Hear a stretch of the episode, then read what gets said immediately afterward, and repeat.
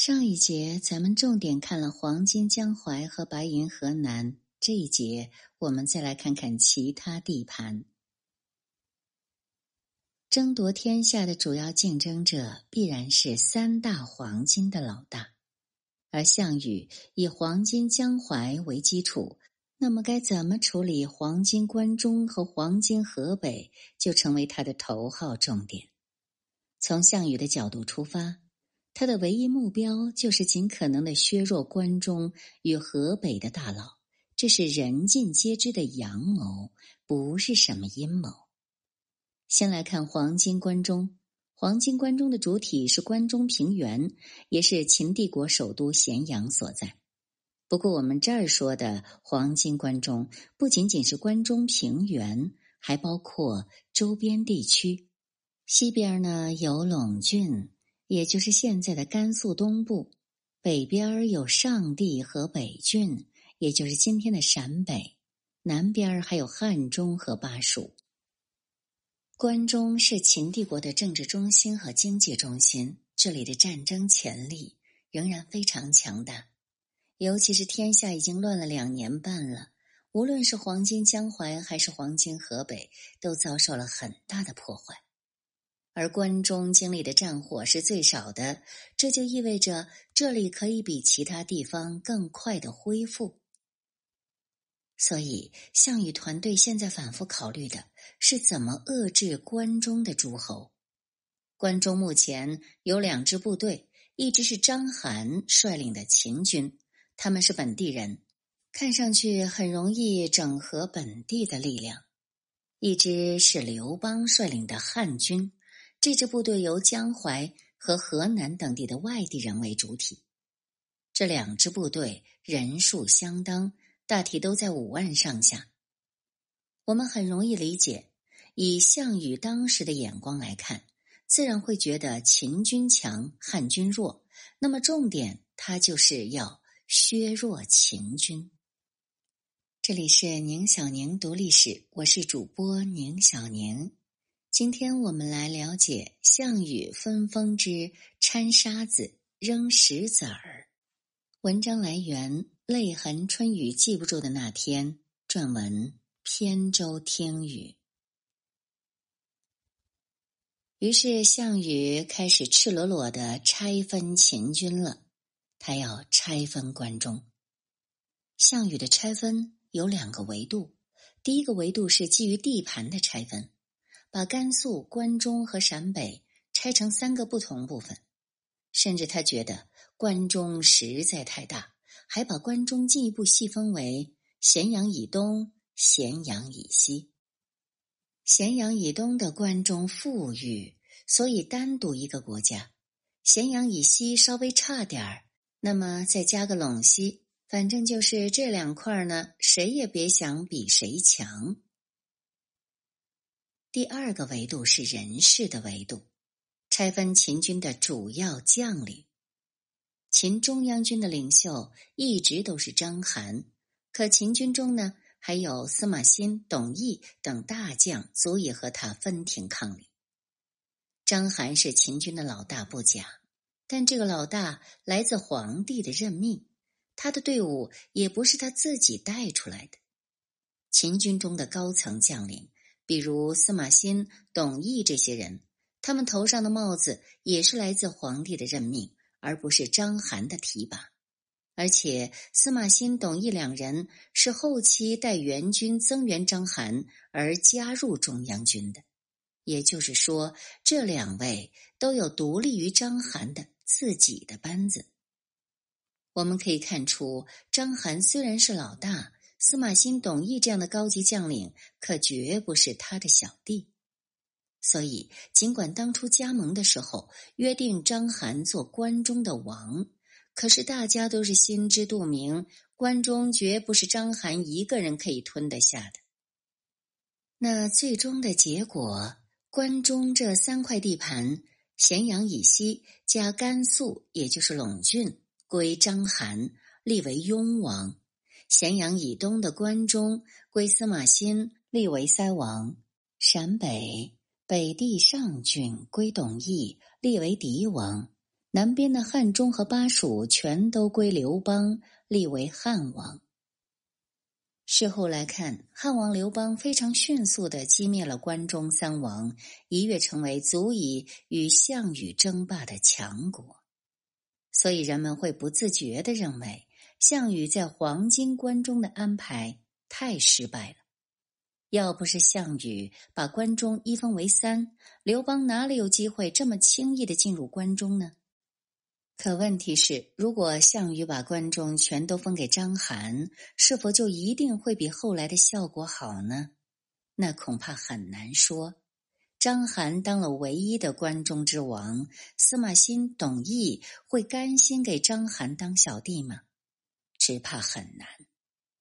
关外的河北、山东在分封完毕后，几个大佬很快就开始了内讧，打得不亦乐乎。关中的情况也很难例外，司马欣、董翳完全有可能也很快和关中王章邯展开激烈的火并。现在项羽分封三王，大家边界确定，各自消化各自的地盘，还可以维持很长一段时间的和平。如果他们互相打起来，刘邦只会赢得更容易。那如果章邯他能力出众，或者司马欣、董翳等人顾全大局，大伙儿齐心协力把关中搞得有声有色呢？那项羽只怕是更加睡不着了。关中加陇上再加陕北，这不就是当初秦国起家时的地盘吗？正常来说，以起家时的秦国地盘南下汉中和巴蜀。那是手到擒来，一旦战局发展成这样，等于章邯就可以短时间内迅速恢复昭王时期的秦国地盘了。这很难不让人联想到当初秦国吞并六国的历史，而且以当时的历史经验来说，从巴蜀汉中往关中几乎是不可能实现的。来简单的了解一下这个原理。我们看下地图，巴蜀最主要的农业基地在成都平原，这里和关中平原被高大险峻的秦岭和巴山隔离，距离遥远。这两大盆地中间有一个跳板——汉中盆地。汉中面积不大，但汉江从中穿过，沿汉江东下，可以直达武汉。所以，这里是从富饶的长江中游集散物资的关键枢纽。关中离汉中比较近，成都平原离汉中相对比较远，因此关中比较方便以汉中为跳板，集结源源不断的物资跳到汉中南下。成都平原的政权空有大把物资，他很难一跳跳到汉中，相对就很被动。所以，以当时人们的理解呢，防止关中做大，那才是头号目标。分割关中，同时在汉中和巴蜀保留一个强大的力量，在项羽团队看来，这就是最合适、最平衡的分封方案了。看完了黄金关中，我们再来看黄金河北。对于主持分封的项羽来说，黄金河北只怕比关中更让他头疼。因为关中的主人秦帝国已经被灭亡，秦帝国上层遭遇了大规模的清洗，也就是说，看上去关中并没有一个明确的老大，要整合起来那需要很长的时间。而河北呢，已经整合了两年半了，它有了一个相对统一的赵国。赵国目前形成的以赵王后裔赵歇为傀儡王。以张耳为实际控制者的政权结构和楚国很类似，具备相当的稳定性。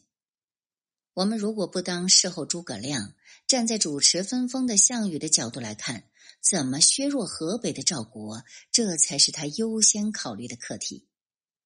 所以，项羽团队对如何削弱河北可谓是煞费苦心。总体来说呢，仍然是从地理和人事这两个维度下手。第一个维度是地理的维度，那要把河北拆分为燕地、赵地和河内三块。我们通常说的河北，是指的黄河以北、太行山以东的广阔土地，其中今天的京津地区以及以北的河北省北部，还有辽宁一带，在战国时是属于燕国的。陈胜起事之后，这片地盘也随即被韩广割据，和南边的赵国分庭抗礼。燕地纬度偏高，农业并不算发达，主要发达的是畜牧业。失去了燕地，赵国就会缺少优秀的战马和骑兵来源，骑兵优势就会大打折扣。不过，秦末还没有高桥马鞍和马镫，骑兵的战术地位。远远没有后世那么高，这是我们之前就强调过的。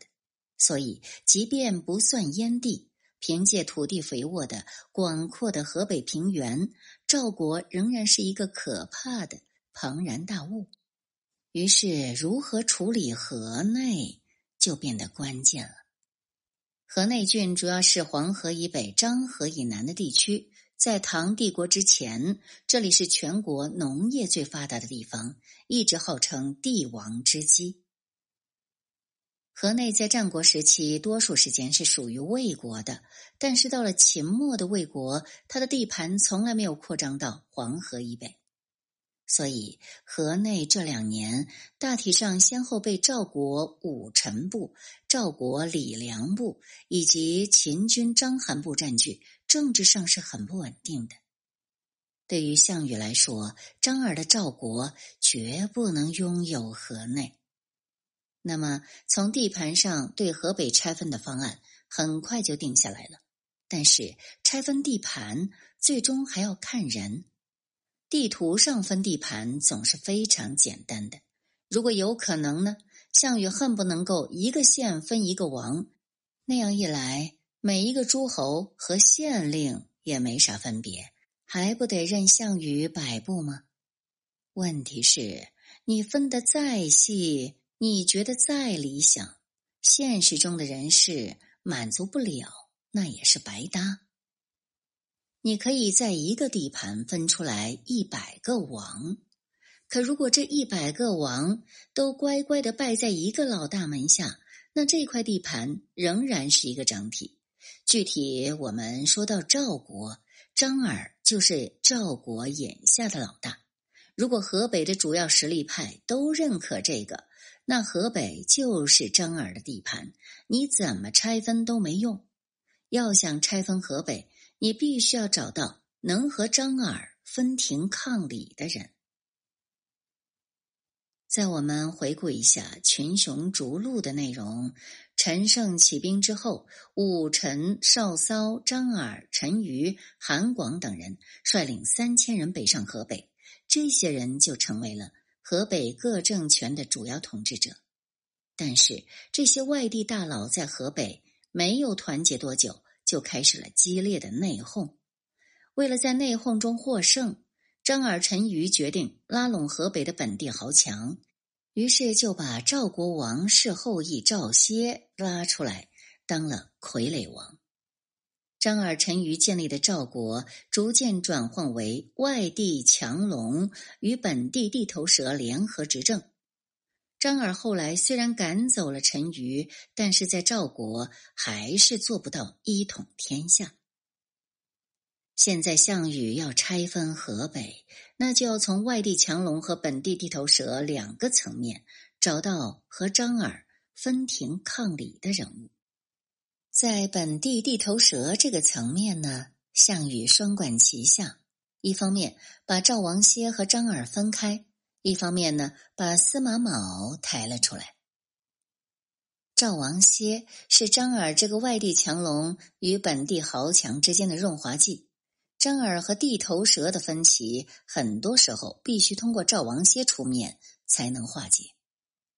赵国本来是赵歇当傀儡王，高高在上；张耳以国相的名义，实际控制政权的。可现在项羽大肆分封，一堆人都当上了王，这张耳能够忍住不当王吗？张耳当然忍不住，他当了王。可赵王歇也是王，那赵国不就有两个王了？你张耳有能力把赵王歇废了吗？张耳显然没这个能耐。于是项羽就顺理成章的把赵王歇迁徙到山西的代地当代王，张耳呢就成为了河北的常山王。赵王歇走了以后，张耳和本地豪强之间的联系就被断了一大半。以司马卯为代表的本地豪强，他就控制不住了。项羽又趁机把河内划给司马卯当河内王。张耳再不情愿也没办法。即便这样了，项羽对张耳还是不放心。毕竟张耳手握邯郸、巨鹿和衡山，也叫常山这三个富饶的大郡，随时有能力吞掉河内。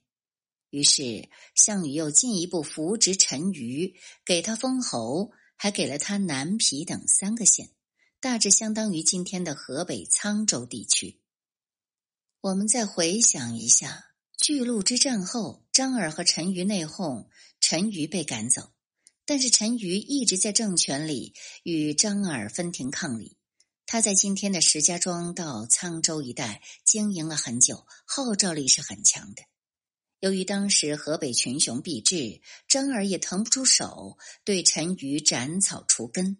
而现在呢，项羽又大力扶持本土派，张耳和本土豪强的统一战线被瓦解，他对陈馀的优势就逐渐丧失了。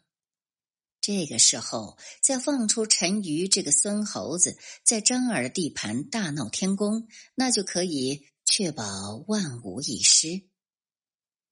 我们通过项羽对关中与河北的处理，就可以很清晰的看出项羽分封的根本目的：尽量让这里的几个大佬谁都干不掉谁，尽量让这两个黄金地块保持分裂和混乱的状态。文章最后呢，我们再来了解一下网友的看法。边地良家子。以当时的历史经验来说，从巴蜀汉中往关中几乎不可能实现。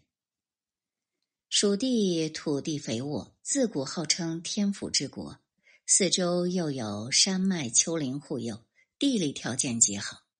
但是，除了三国时期的蜀汉和在汉中待了不到半年的刘邦，四川盆地基本没有诞生过什么强势的政权。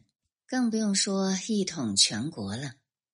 地理条件如此优越，为什么在这里的政权却如此的不争气呢？很多人误以为四川盆地是一片大块的平原，真实情况却是四川盆地东部是大片地形复杂的山地环境。实际上，四川地区的经济和人口分布核心长期聚集在成都平原。换个说法，与其说这里的政权是依靠辽阔的四川盆地和其他政权对抗，倒不如说他们所能依靠的仅仅只有成都平原而已。这不仅限制了这些政权的国力发展上限。而且，一旦敌方军队顺着商路攻入几乎没有什么地理屏障的成都平原，也就意味着整个政权彻底失去了回转余地。有人会觉得奇怪，毕竟四川盆地周围山势陡峭，只要守住关隘要道，不就没事儿了吗？其实不然。为了控制成都平原通往关中的商路，古人的确建设了包括剑门关在内一系列占据险要地势的关隘。但是问题在于，关隘驻军所消耗的军费绝不会少。他们给养很大程度上要依赖从成都地区搜集，然后翻山越岭运过来，这运输成本非常巨大。至于经常被人诟病的，说蜀汉不把守阴平小道云云，且不说邓艾自己走这条路，就是连翻带滚，在摔死的边缘疯狂试探。要是蜀汉真的在这里建起关隘，那么不仅会分散剑门关的防御，而且这样的山间小路还未必只有阴平小道一条。如果多建几个关隘，光是运送给养，恐怕就足以把蜀汉给拖死了。所以，对于所有的四川政权来说，与其死守这些成本高昂的山道关隘，倒不如向前一步，将汉中平原作为自己进攻或防御的前哨。汉中平原和四川盆地一样，都被山地环绕，而且刚好位于关中平原和四川盆地的正中间。加上本身都有着相对还算不错的农业基础，使得这里虽然不足以长期供应一支庞大军队，但作为后勤中转站，或者是为大军提供进入关中平原或者向南进入四川盆地的补给，还是可以胜任的。事实上，汉高祖刘邦就是以汉中为根据地，拿下三秦，开启与项羽的争霸之路的。但是问题又来了，关中平原距离汉中平原仅仅只隔着一个秦岭，而作为四川地区核心的成都平原，距离汉中不仅隔着大巴山山脉，还有成都平原被冲刷出来的大量山岭。一旦南北围绕汉中展开拉锯战，显然距离汉中更近的关中平原，比起成都平原要更具优势。这个问题，连诸葛亮、姜维这样的军事天才级别人物都很难解决，其他的四川政权想要解决，那就更难了。